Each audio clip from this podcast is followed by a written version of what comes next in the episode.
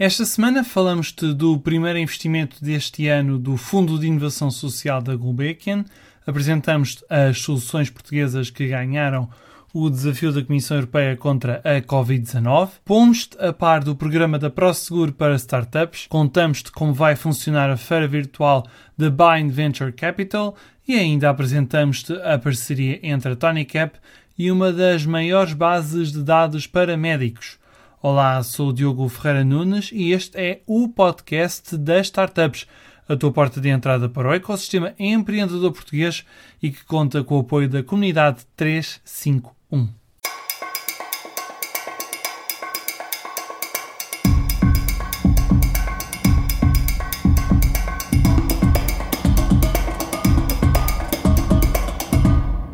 Fundo de Inovação Social, liderado pela Fundação Carlos Gulbenkian, fez o primeiro investimento deste ano.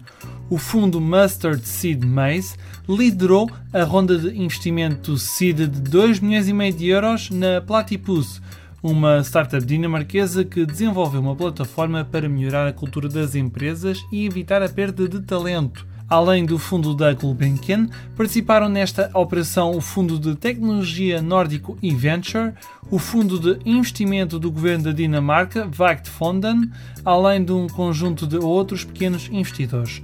A injeção de capital vai permitir à plataforma dinamarquesa acelerar o crescimento em vez de avaliar o desempenho dos trabalhadores de forma individual, a Platypus permite a cada empresa avaliar, analisar e acompanhar o alinhamento dos valores dos funcionários com os valores e cultura da própria empresa. Quem define esses valores é a própria força de trabalho e não apenas a equipa de liderança, graças a um software que recolhe dados variáveis e mensuráveis. O fundo Mustard Seed Maze arrancou em outubro do ano passado e conta com um orçamento inicial de 30 milhões de euros.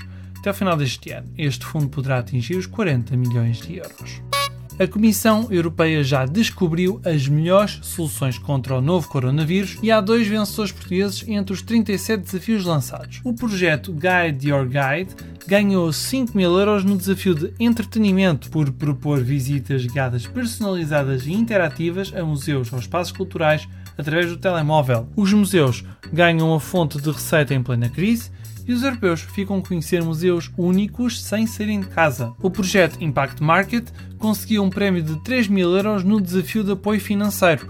A equipa portuguesa, que contou com o fundador da E-Solidar, Marco Barbosa, criou um sistema descentralizado de rendimento básico universal. Esta plataforma permite a inscrição de pessoas como beneficiárias deste rendimento ou então começar uma comunidade própria. Entre as 2.160 soluções apresentadas no Hackathon EU versus Startups, 117 projetos ganharam mais de 100 mil euros ao todo em prémios.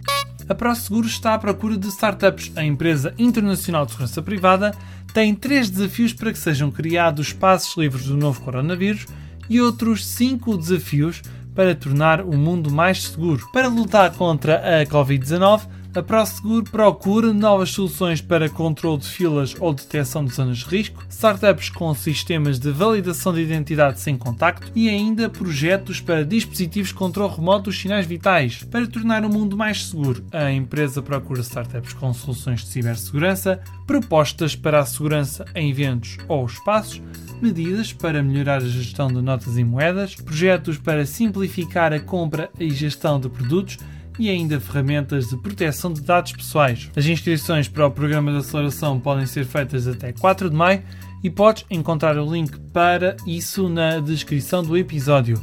Depois de duas fases de seleção, quatro projetos vão assinar um contrato de 4 meses com a ProSeguro para melhorar o produto.